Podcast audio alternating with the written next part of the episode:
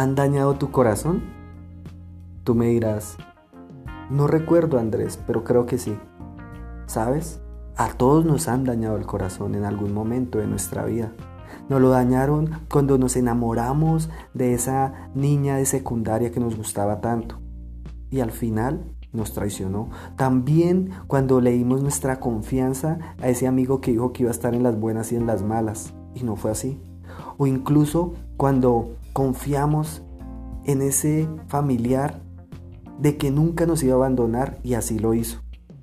En cualquiera de esos casos en el que ya te haya tocado sentir el dolor de un daño en nuestro corazón, ¿por qué crees que pudo ser?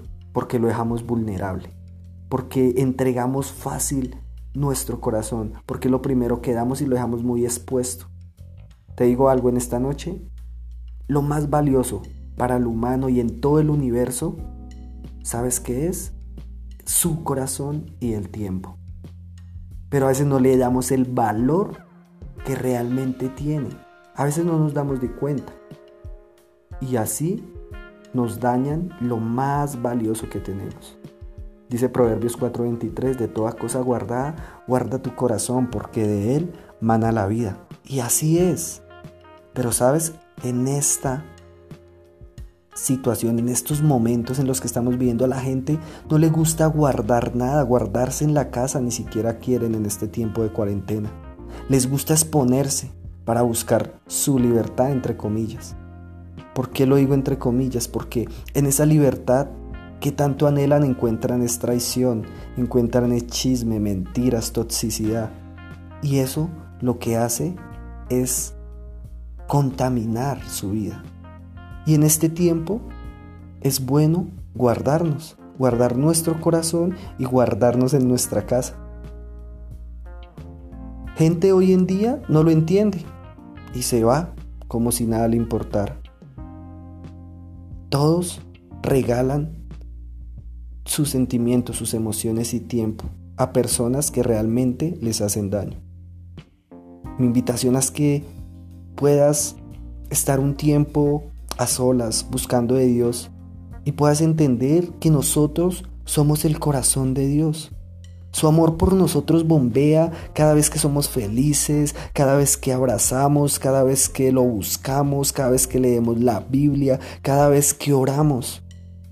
Y claro que Él nos quiere guardar en su presencia, para que no nos traicionen, para que no nos mientan, para que no estemos en soledad y no sintamos dolor,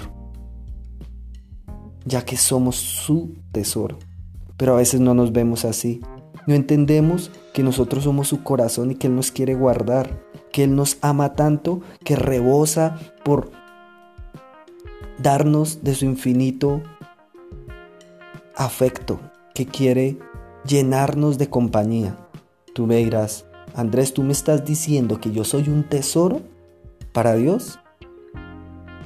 Sí, tú eres un tesoro y tienes muchas cosas valiosas.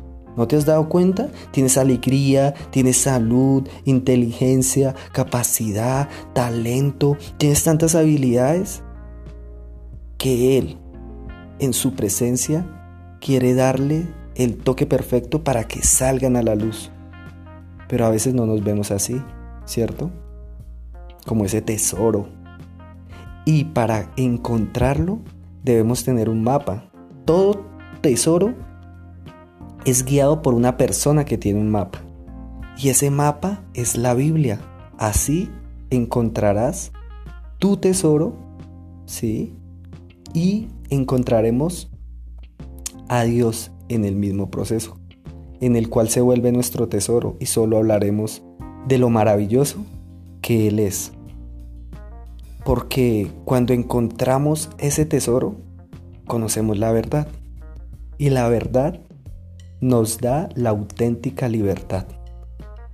De ese modo, nada nos dañará cuando volvamos afuera, nada nos podrá romper, nada nos podrá quebrar, ninguna de las armas con las que nos quieran atacar, así sea una grosería, así sea un chisme, así sea un mal comentario, no nos podrán tocar. ¿Por qué?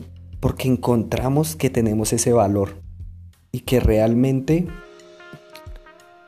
no nos creemos menos que los demás, pero sí pensamos menos de nosotros para darles el valor que los demás tienen y de ese modo conocerlos un poco más.